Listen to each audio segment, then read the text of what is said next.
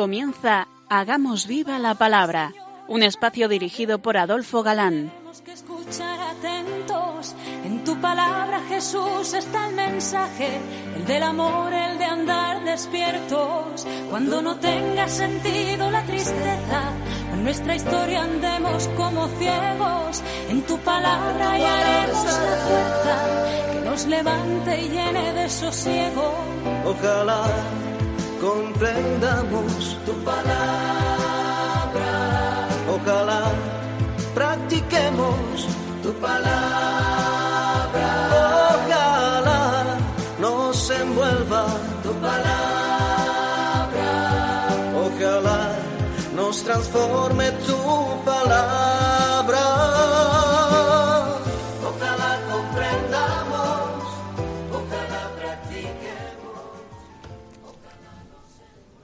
Hola queridos oyentes, un día más en esta emisora de la Madre nos encontramos con vosotros a través de las ondas para compartir como siempre la escucha de la palabra de Dios, buscando en vuestra compañía su vigencia y fuerza para nuestra vida. Aquí estamos de nuevo Adolfo, y Marta dispuestos a pasar esta hora en vuestra compañía. Bienvenidos a nuestro programa Hagamos viva la palabra.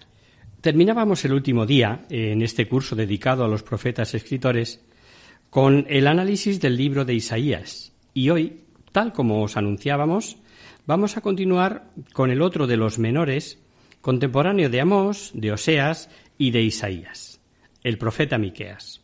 Es cortito, solamente siete capítulos, pero muy interesantes, ya veréis. Aunque para nosotros, los cristianos de a pie, nada quita ni añade al mensaje que es lo que de verdad a nosotros nos interesa, digamos, digamos perdón, que andan por ahí los estudiosos, dale que te pego, sobre si este libro es de un solo autor, si está escrito por varios autores, pero en la misma época, o si tiene añadiduras anónimas. Es que efectivamente comienza hablando de reyes y fechas conocidas y de visiones sobre Samaria y Jerusalén, por lo que tiene oráculos para ambos reinos. Palabra de Yahvé que fue dirigida a Miqueas de Moreset en tiempo de Jotam, Ahaz y Ezequías, reyes de Judá. Sus visiones son Samaria y Jerusalén. También sabemos que Ezequías, rey de Judá, fue el último antes de la deportación a Babilonia, y que Miqueas fue contemporáneo suyo, además de Isaías y de los dos eh, menores que ya conocemos, Oseas, que es distinto al Oseas, rey de Israel. En el capítulo segundo da la impresión eh, que llegó la época de la repatriación, y esto sucedió ya en tiempos de los persas, con Ciro el Grande. Además, para ser una profecía, lo que dice aquí lo expresa como en presente, no habla de un futuro lejano. Habla de Salmanasar, antes de la caída de Samaria, que fue el 721 a.C., como sabéis, y sabemos por la tradición que Jeremías, que actuó en tiempo de Ezequías, también aparece ahí. También ven los estudiosos diversidad de estilos. Importante cara al mensaje, a nosotros nos da exactamente igual. Como es contemporáneo de Oseas, ya conocemos el marco histórico y puesto que en su momento lo explicamos con detalle en síntesis, eh, como sabéis, el total abandono de la ley y la inminente caída del reino de Israel del reino del norte, pues no insistiremos sobre ese tema. Miqueas nació en una ciudad eh, que está a unos 35 kilómetros al suroeste de Jerusalén, que como hemos oído eh, se llama Moreset, que pertenece a la zona de Gat. En la zona en la que las montañas comienzan ya a descender hacia el mar. Sabemos los pecados que se cometían en Judá e Israel en este periodo, por lo que no es de extrañar que los profetas alcen la voz denunciando lo mismo y advirtiendo de iguales consecuencias.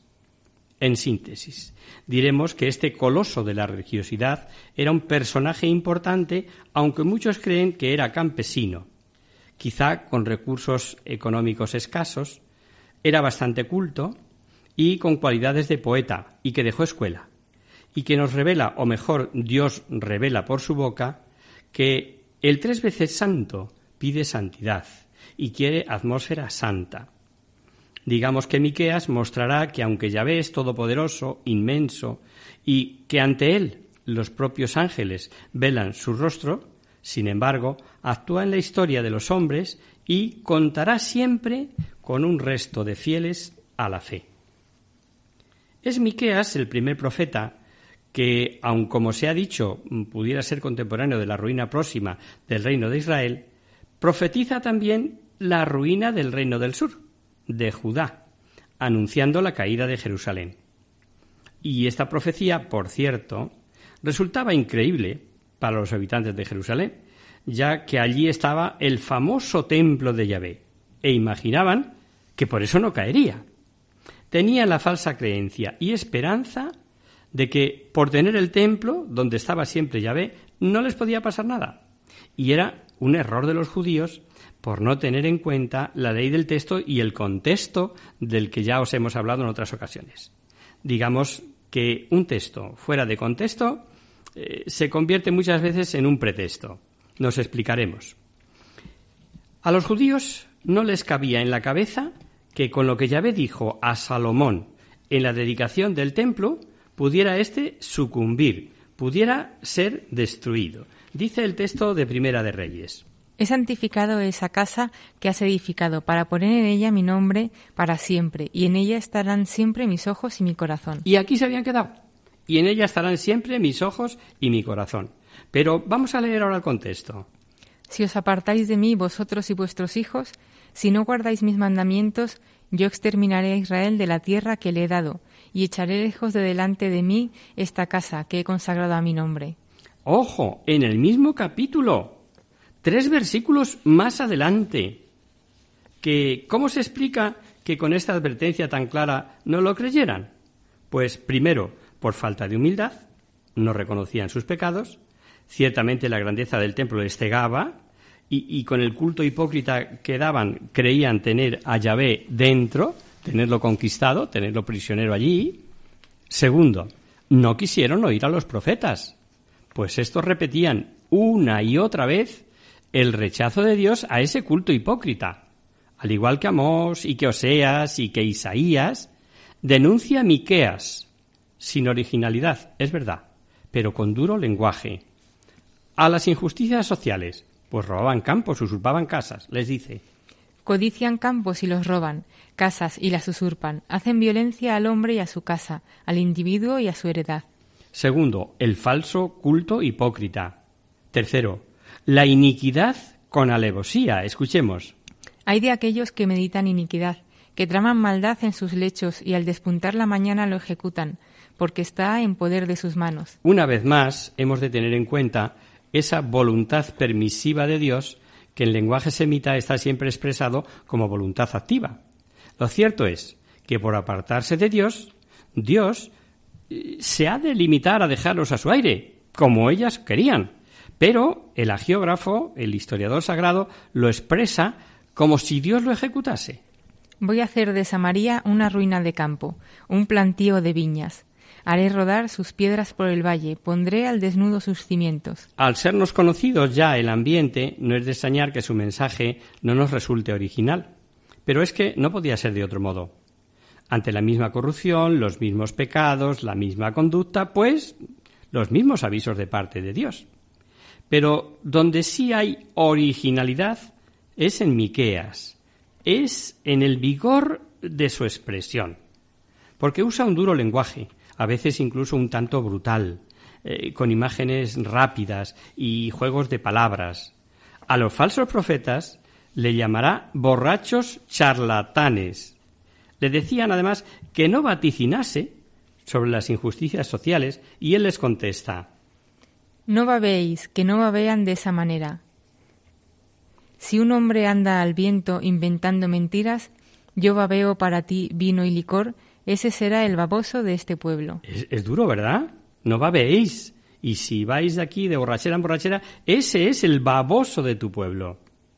Eh, queridos oyentes, ¿sabéis la diferencia entre pecador y empecatado? Pues mirad, el pecador cae por, por miseria, por debilidad, pero tal vez eh, no quisiera caer. El empecatado cae porque ama el mal, desprecia y se burla del bien. Yo dije, escuchad pues, jefes de Jacob, y dirigentes de la casa de Israel. ¿No es cosa vuestra conocer el derecho, vosotros que odiáis el bien y amáis el mal, que les arrancáis la piel de encima y la carne de sobre sus huesos? Predicará Miqueas contra los ricos una verdad incuestionable, que todo está en manos de Dios, que aunque ellos se creyeran seguros, nadie puede aumentar un solo codo a su estatura. Por más que el hombre se afane, si solo cuenta con sus posibilidades, no hay nada que hacer. Te lo repiten uno y otro profeta. Miqueas eh, lo dice de una forma algo especial. Tú comerás, pero no te saciarás. Tu mugre estará dentro de ti. Pondrás a buen recaudo, mas nada salvarás. Lo que hayas salvado lo entregaré yo a la espada. Sembrarás y no segarás. Pisarás la aceituna y no te ungirás de aceite. El mosto y no beberás vino. Predicará también contra las autoridades, sobre el maltrato que daban y los abusos eh, sobre los más débiles. Dirá en este conocido duro lenguaje Arrancáis la piel, rompéis los huesos, descuartizáis como carne en el caldero. Mm, Está clarísimo, ¿verdad? Profetiza también contra los falsos profetas a los que él llama especuladores con sus engaños, eh, que profetizaban para su lucro personal, y a aquellos que no se doblegaban a sus exigencias, les declaraban enemigos de Dios, así por las buenas, con la guerra santa. Así dice Yahvé contra los profetas que extravían a mi pueblo, los que mientras mascan con sus dientes gritan paz, mas a quien no pone nada en su boca le declaran guerra santa. A mi modesto entender, creo que hoy hay también por ahí profetas que aunque no consiguieran enriquecerse, eh, sí adquieren fama de talento enorme, eh, de grandes teólogos, eh, de autores de libros gordotes, y los demás, que no estamos de acuerdo con ellos, pues nos llaman ignorantes a su docto entender. Y normalmente son los que de tanto repetir a su manera pueblo de Dios y pueblo de Dios, han eliminado a Dios y lo han dejado solo en pueblo. Claro, que un pueblo concebido por ellos, como teniendo soberanía popular, muy democrática ella y todo, y asegurando y dictando lo que la Iglesia debería hacer y decir. Ah, y esto lo usan para ir contra la concepción jerárquica de la Iglesia. Tremendo, ¿verdad? Bueno, perdonad la digresión. Seguimos con lo nuestro. Hay algunos estudiosos eh, que consideran a este profeta discípulo de Isaías, pero la verdad es que nada sabemos sobre su vida privada. Dirá que Dios ha puesto pleito a su pueblo por los pecados religiosos y morales que cometían, pasarán por su boca los ricos, los comerciantes fraudulentos, los que provocaban la división de las familias, los profetas codiciosos, los sacerdotes, los jueces que se dejaban sobernar, los jefes que tiranizaban, lo iremos viendo. Y cómo no, pues si no dejaría de ser profeta, da la solución. Les dice el camino de salvación, que es hacer justicia, amar el bien, lo que ya conocemos, y caminar en presencia de Yahvé. Escuchémoslo. Se te ha declarado, hombre, lo que es bueno, lo que Yahvé de ti reclama, tan solo practicar la equidad, amar la piedad y caminar humildemente con tu Dios. Y caminar humildemente con tu Dios. Y vamos ya ahora con su mensaje. Empezamos leyendo algunas pinceladas del texto. Del capítulo 2 vamos a leer los tres primeros versículos. Hay de los que en sus lechos maquinan la iniquidad para ejecutarla al amanecer, porque tienen en sus manos el poder. Codician campos y los roban, casas y se apoderan de ellas, y hacen violencia al dueño y a su casa, al hombre y a su heredad. Por tanto, así dice Yahvé, He aquí que yo estoy maquinando contra esta estirpe un mal del que no podréis librar vuestros cuellos, y no andaréis ya erguidos, porque es el tiempo de la desventura. Interesante el antropomorfismo, ¿eh? Vosotros maquináis el mal. Pues lo que yo maquino contra vosotros no podréis pararlo. Miqueas siente las consecuencias de ese actuar del pueblo y que han de pesar sobre sus hijos, pues serán esclavos.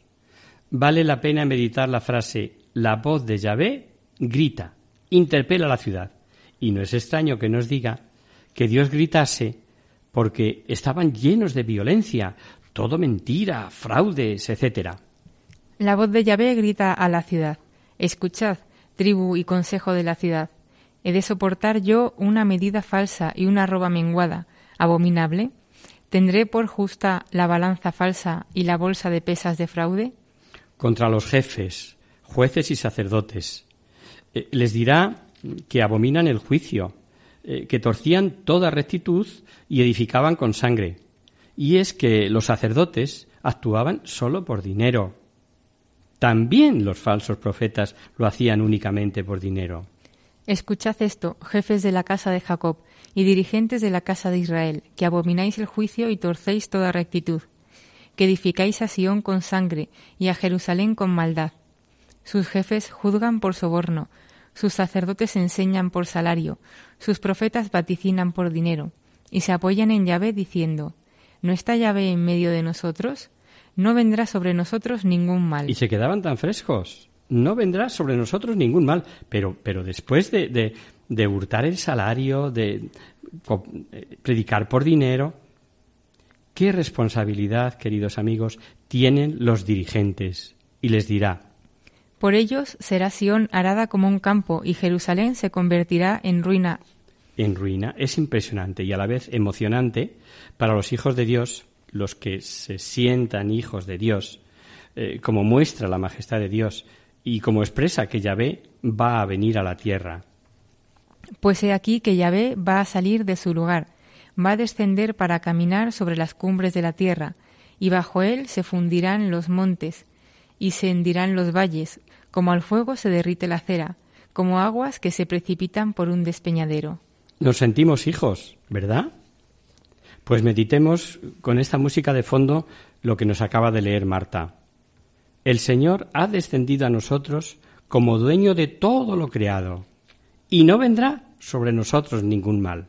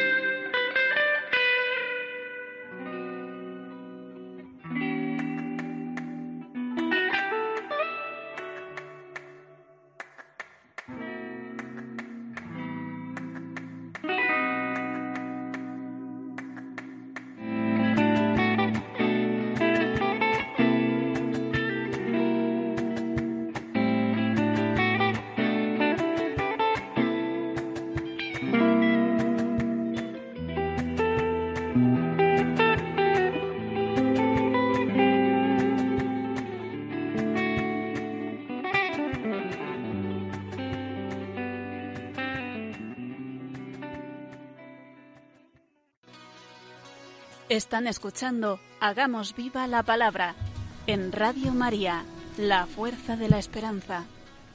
Amigos, de nuevo con vosotros tras este breve descanso musical. Os recordamos, queridos oyentes, que sintonizáis el programa Hagamos viva la palabra. Si queréis contactar con nosotros vía correo postal, lo podéis hacer a Radio María, Paseo Lanceros, número 2, primera planta, 28024 de Madrid. Y si preferís el correo electrónico, hagamos viva la palabra arroba radiomaria.es. Para los que se acaban de incorporar, decirles que estamos analizando en este curso los profetas escritores del Antiguo Testamento, hoy en concreto Miqueas. Estábamos eh, analizando el mensaje a grandes rasgos de Miqueas y ya en el primer capítulo se lamenta el Señor de que, aunque en este caso sea para merecido castigo, expresa su enorme duelo con gemidos y lamentos, andando descalzo. Bueno, mejor lo leemos. Por eso me lamentaré y gemiré, andaré descalzo y desnudo, lanzaré aullidos como los chacales y lamentos como las avestruces, porque su herida es incurable. Para aquellos que nos escucháis y mm, recordáis la liturgia de la Semana Santa, eh, estamos precisamente a las puertas, eh, les resultarán familiares las palabras que vamos a leer de Miqueas, a las que incluso hemos puesto música, con un acento tierno se muestra a Dios como inocente, pues ¿qué ha hecho Él sino mirar y acumular beneficios para nosotros? Y a cambio, ¿qué ha recibido? Escuchad, montes, el pleito de Yahvé, prestad oído, cimientos de la tierra, pues Yahvé tiene pleito con su pueblo, se querella contra Israel. Pueblo mío, ¿qué te he hecho? ¿En qué te he molestado? Respóndeme. Es un grito del corazón lacerado que ama y solo recibe ingratitud. Pueblo mío, ¿qué te he hecho? ¿En qué te he ofendido? Respóndeme. En este capítulo sexto va a hablar de un juicio y lo remite a los montes como testigos. Digamos que la montaña era el lugar excelente para las teofanías de Yahvé para las impresionantes manifestaciones de Dios para con su pueblo. En el Antiguo Testamento, en lo alto del Sinaí, cuando le dio los diez mandamientos. Eh, sobre el monte Nebo, cuando les mostró la tierra prometida. Cuando sobre el monte Carmelo se produjo el juicio contra los falsos profetas, los profetas de Baal por Elías, ¿no? También Josué ofreció sacrificios sobre el monte Ebal después del triunfo sobre el rey de Ají, con un altar de piedras sin haber tocado el hierro. Y en el Nuevo Testamento sabemos que Jesús subía a la montaña a orar y que también subió al monte Tabor, donde se le aparecieron Moisés y Elías y donde dijo Pedro aquello de Qué bien se está aquí. Hagamos tres tiendas, una para ti, otra para Moisés y otra para Elías. O aquella otra montaña donde tuvieron lugar durante cuarenta días las tentaciones. O, por último, el monte de los olivos, donde tuvo lugar el sufrimiento de Getsemaní. Miqueas, al hablar de los montes enfáticamente, invita a los montes y collados a ser testigos de esta querella contra la ingratitud de Israel, para que los transmitan a las generaciones futuras. Los montes y collados representan aquí a la nación israelita, a la que Yahvé va a llamar a litigio. Las transgresiones del pueblo elegido la habían maculado y por eso se invita al profeta a pedir cuenta a los accidentes geográficos de la Tierra Santa por antonomasia.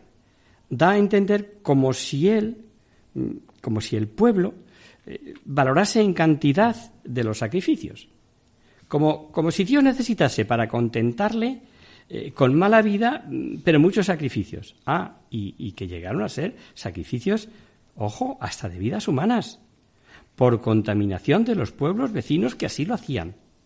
Debían cambiar de vida.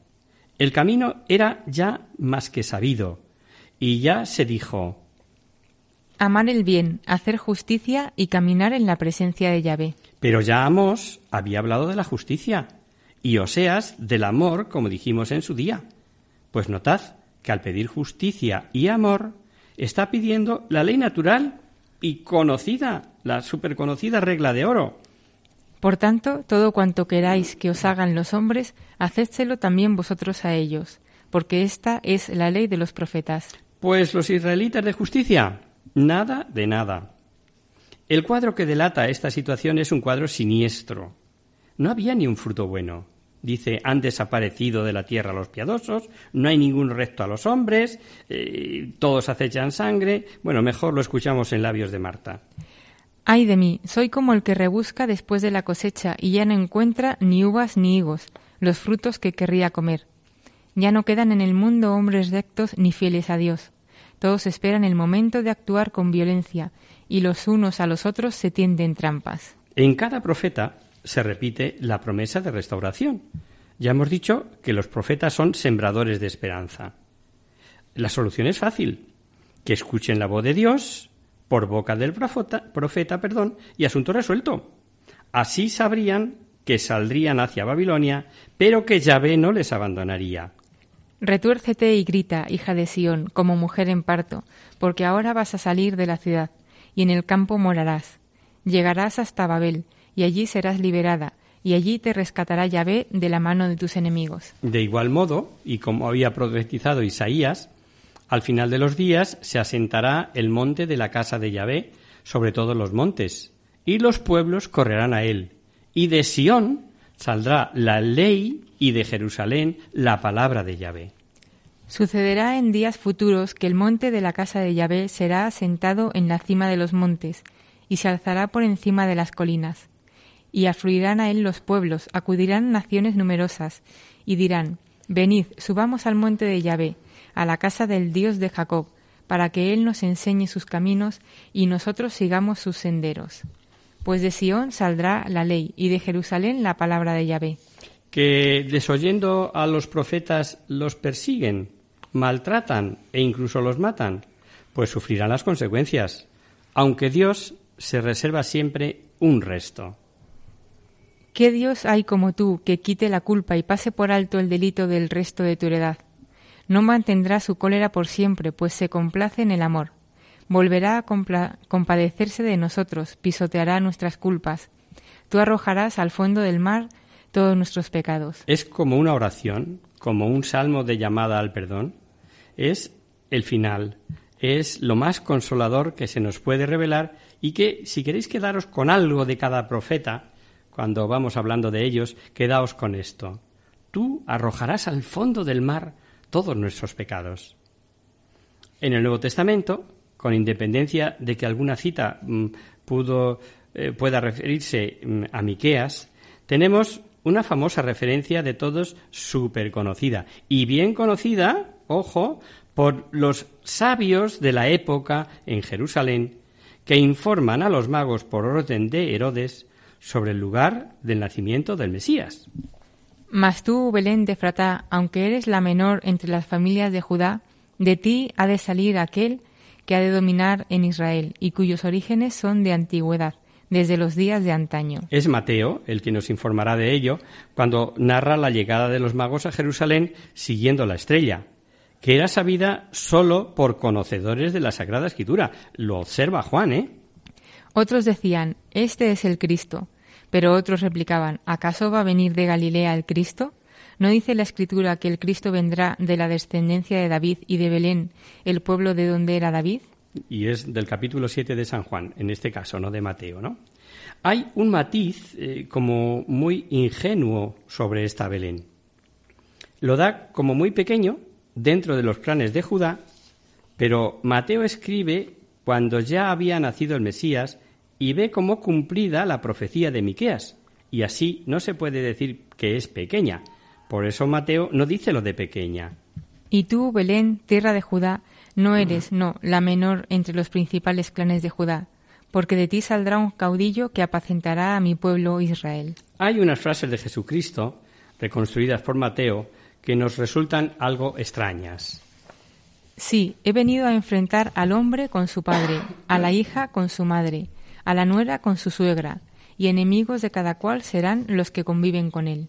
Y es que Miqueas, perdón, también en el capítulo 7 dice, porque el hijo ultraja al padre, la hija se alza contra su madre, la nuera contra su suegra, y enemigos de cada cual son los de su casa. Tal vez Jesús lo que simplemente hizo fue citar estas palabras del profeta.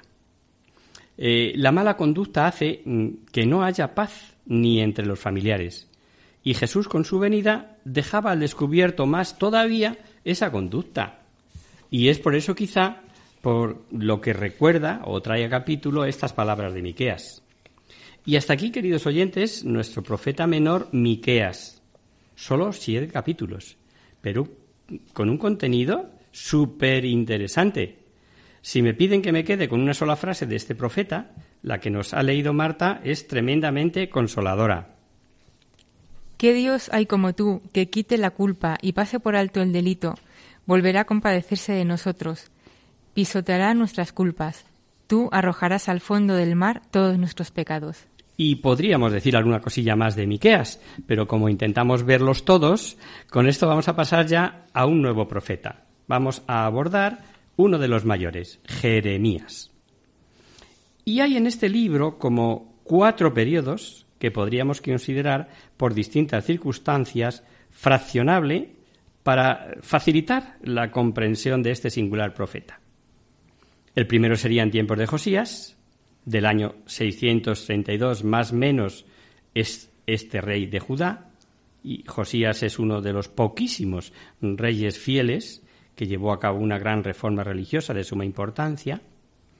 El segundo periodo sería en tiempos del rey Joaquín, este rey fue impuesto por el faraón Necao, y el tercer periodo sería el comprendido entre los tiempos de Sedecías, o sea, el inmediato a la ruina del reino del sur, del reino de Judá.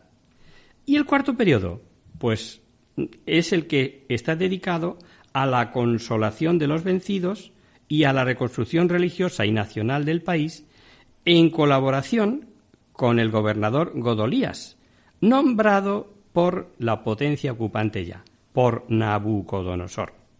Pues bueno, con este esquema temporal vamos a ir viendo este genial profeta.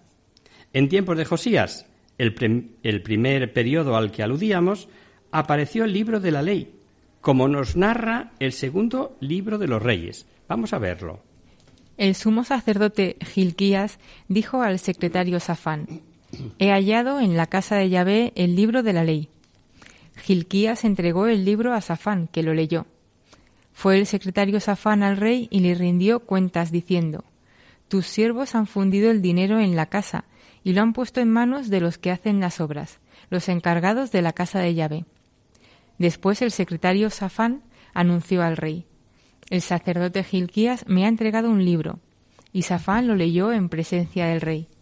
Cuando el rey oyó las palabras del libro de la ley, rasgó sus vestiduras. Entonces el rey ordenó que se consultara Yahvé, porque estaba seguro que habían llegado a un estado de infidelidad que era el no va más y como consecuencia se hizo una lectura pública de la ley y vino o tuvo lugar esa gran reforma a la que hemos aludido.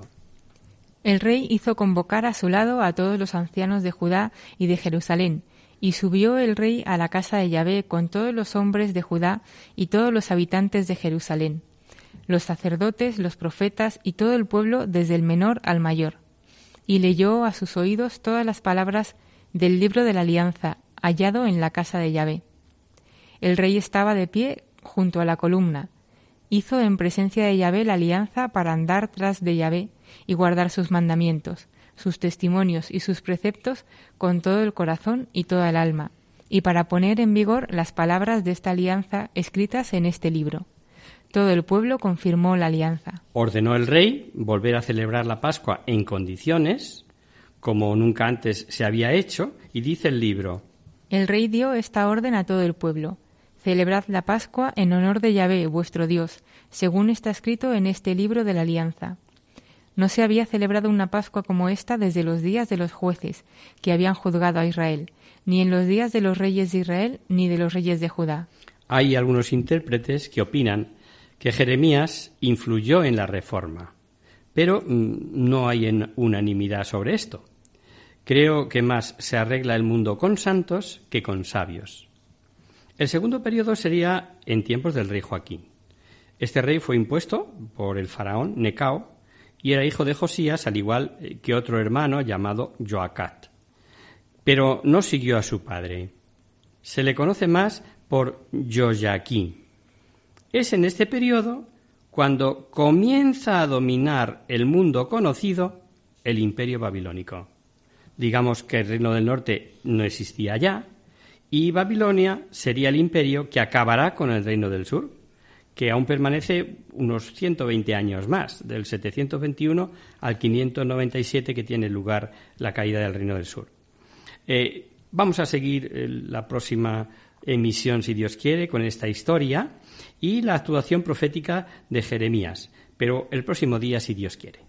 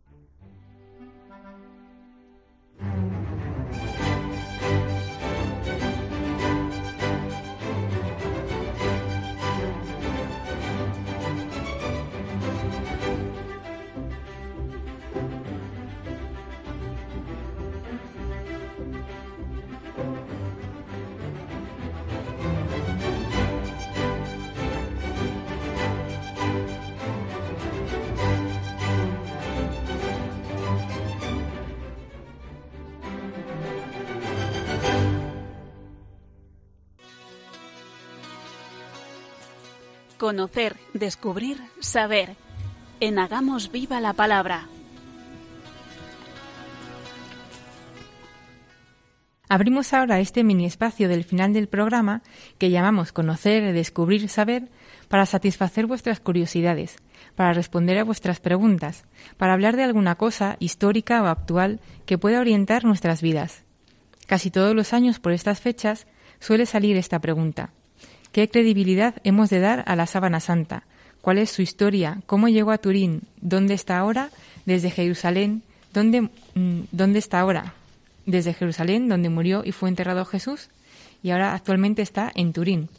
Esta semana hemos recibido un correo de Magdalena desde Vitoria, y en este sentido nos dice, me llamo Magdalena y mi pregunta está relacionada con la sábana santa. Me gustaría saber cómo ha llegado desde Jerusalén, donde murió Jesús, hasta Turín y también si los cristianos debemos creer que fue la que envolvió el cadáver de Jesús. Un saludo desde Vitoria, Magdalena. Hola Magdalena, eh, gracias por tu consulta. Apasionante sin duda el tema. Y si te parece vamos a empezar por el final. Primero, no se puede afirmar que sea el lienzo que envolvió el cuerpo muerto de Jesús, la sábana santa, aunque todos los estudios apuntan en ese sentido. Y por otro lado, como dice el Catecismo de la Iglesia Católica a propósito de las revelaciones particulares, y que es aplicable a estos temas, no pertenece al depósito de la fe. Su función no es la de mejorar o completar la revelación definitiva de Cristo, sino la de ayudar a vivirla más plenamente en una cierta época de la historia. Guiado por el magisterio de la Iglesia, por lo tanto, no es obligatorio creer en ella. No se precisa para nuestra salvación. Aunque al que le ayude, pues bendito sea Dios. Y ahora vamos con tu primera pregunta. ¿Cómo llegó la sábana santa a Turín? Las primeras noticias del periplo histórico de la sábana santa la sitúan en Edesa, capital del pequeño reino de Osroene, en Asia Menor. Este reino tenía una situación estratégica, ya que las rutas comerciales entre el Imperio romano de Oriente y el Imperio parto primero y después el persa pasaban por allí. Y esto favoreció que fuera un reino próspero e independiente durante más de ocho siglos. Hace poco, respondiendo a la consulta de otro oyente, os hablábamos del rey Abgaro de Edesa y de la correspondencia que mantuvo con Jesús, según cierta tradición de la Iglesia y de los primeros siglos, para ser curado de una enfermedad, probablemente lepra, y de cómo Jesús, al estar próxima ya a su pasión y su muerte, prometió a Abgaro enviarle, tras la resurrección y ascensión al cielo, a un discípulo para que le sanara. Os contábamos también cómo el apóstol Tadeo fue enviado para evangelizar aquella región y cómo el rey Abgaro creyó en Jesús y recuperó la salud al ver el santo rostro en el mandilón, el lienzo que portaba Tadeo. Y junto con el rey también se convirtieron muchos habitantes de Edesa, llegando a ser el primer reino cristiano de la historia. Pues bien, según la tradición, el apóstol Tadeo entregó al rey Abgaro la sábana santa, el pañolón, el mandilón, el lienzo, para que la guardara, para que la custodiara, doblada de tal manera que sólo se veía el rostro de Jesús. Y esto dio origen precisamente al nombre de mandilón. Y así, sin desplegarla, fue venerada por los cristianos de Edesa hasta el año 50 de nuestra era.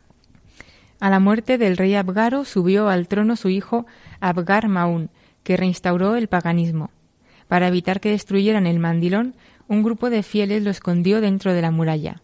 Los intentos de la Guardia Real por averiguar su paradero fueron en balde. Estos cristianos murieron sin confesar el secreto. Casi un siglo después, el cristianismo volvió a la religión, a ser la religión oficial de este pueblo de Osroene. La historia del mandilión se había mantenido, pero nadie sabía a ciencia cierta si había sido destruido o estaba escondido efectivamente en algún lugar. Y no reaparecerá hasta el siglo VI. Los historiadores no se ponen de acuerdo en qué forma apareció. Unos sostienen que fue durante la reconstrucción de la muralla, destruida tras las fuertes riadas del año 525 eh, que arrasaron la ciudad y causaron incontables muertos, no se sabe. Otros, en cambio, sitúan el hecho unos años más tarde, en el 544, durante el asedio de Edesa por los persas. Los edesitas, viendo que los persas estaban a punto de tomar la ciudad, imploraron la ayuda de Dios, entonces la Virgen se les apareció y señalando el lugar donde estaba oculto el mandilión, les dijo que si lo sacaban, los persas huirían. Así la síndone fue sacada de su escondite y desplegada. Esto infundió valor a los edesitas y los persas tuvieron que retirarse sin conquistar la ciudad. Otras fuentes cuentan que fue durante ese mismo asedio cuando un impacto de catapulta en la muralla dejó el escondite al descubierto. Fuera como fuese, el mandilión reapareció casi 400 años después. Al desplegarlo, descubrieron que estaba impresa la imagen de todo el cuerpo de Cristo, y no solo la cara, como se creía hasta entonces.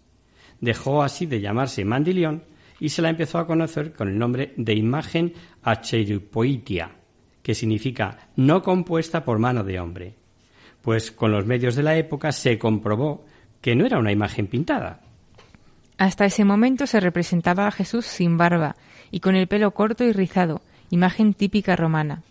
A partir de la reaparición de la síndone, la iconografía cristiana empieza a ceñirse al modelo de la imagen, tanto en los rasgos faciales como en la barba, el bigote y el pelo largo. Un siglo después, el año 639, los musulmanes invadieron las costas del Mediterráneo, progresando hacia el interior rápidamente. Edesa cayó en manos de los árabes, aunque ambas religiones, Islam y cristianismo, lograron allí convivir y el emir siguió permitiendo el culto a la síndone. Después de otros tres siglos de relativamente pacífica coexistencia de ambas culturas, el ejército bizantino sitió la ciudad de Edesa en el año 944. Los motivos fueron diversos. Por un lado, los emperadores bizantinos temían una invasión musulmana, ya que el poder de los árabes era cada vez mayor. Por otro lado, querían tener la síndone en su poder.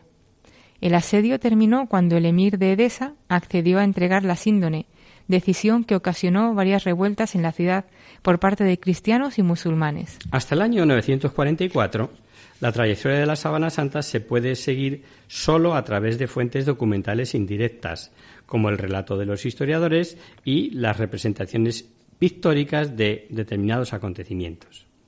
A partir de sucesión por parte del emir de Edesa, tenemos ya documentos históricos escritos que acreditan sus movimientos.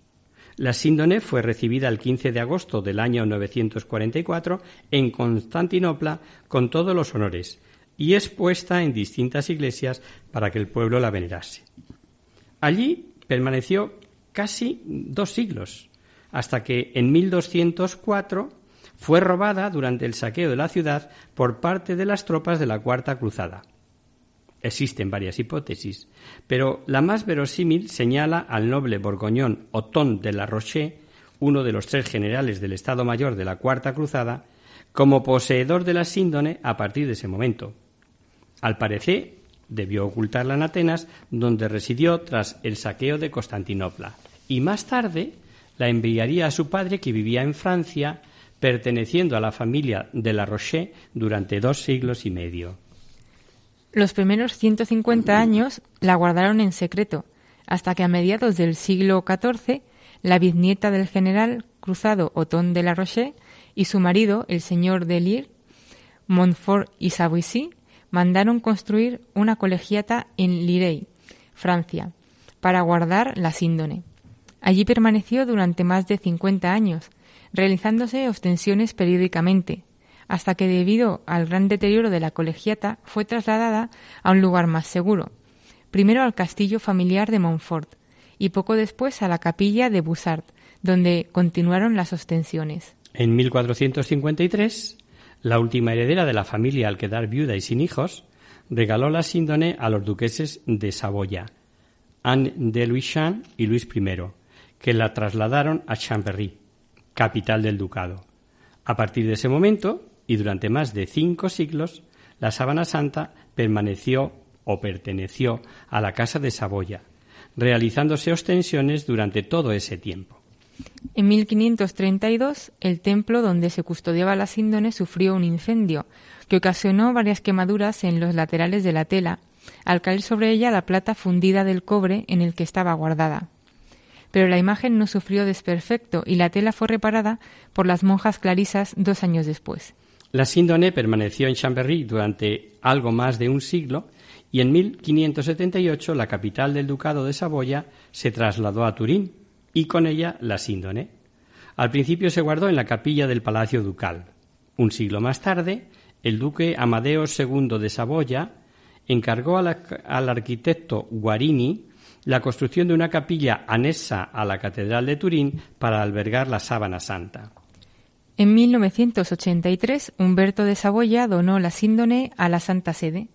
Pocos años más tarde, en 1997, la sábana santa sufrió un nuevo incendio, al parecer provocado, del que salió intacta, al ser rescatada heroicamente por el bombero Mario Trematore, quien rompió la urna de seguridad en la que se custodiaba y la sacó al exterior. Trematore, aunque no era católico, declaró que sintió un claro impulso de que debía salvar aquella preciosa reliquia, aun a riesgo de su vida. Actualmente sigue perteneciendo a la Iglesia y se sigue custodiando en la capilla Guarini de la Catedral de Turín, en Italia. Esperamos haber contestado a tu pregunta, amita Magdalena. Eh, de todos modos, si tienes alguna otra duda, estamos a tu disposición para contestarte o, en este caso, mejor, ponerte en contacto con alguna asociación especializada y, en este caso hay muchas, hay varias. Y hasta aquí, queridos amigos, el programa de hoy. Os dejamos con nuestra sintonía y os recordamos que si queréis dirigiros al programa para cualquier duda, aclaración o sugerencia, participando en el espacio de conocer, descubrir, saber, estamos a vuestra total disposición y encantados de atenderos en la siguiente dirección. Radio María, Paseo Lanceros, número 2, primera planta, 28024 de Madrid o bien si lo preferís el correo electrónico hagamos viva la palabra arroba radiomaria.es. El próximo miércoles, como sabéis, está el programa del Padre Jesús Silva, que alterna con nosotros. Tus palabras, Señor, son espíritu y vida.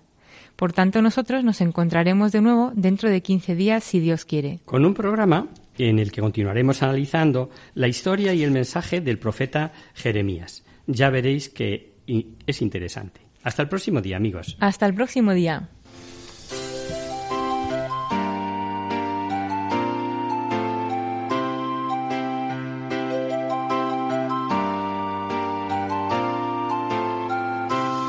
En tu palabra, Señor, está la clave. Solo tenemos que escuchar atentos.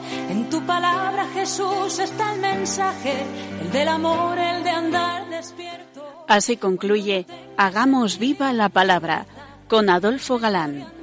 como ciegos en tu palabra y haremos la fuerza que nos levante y llene de sosiego. Ojalá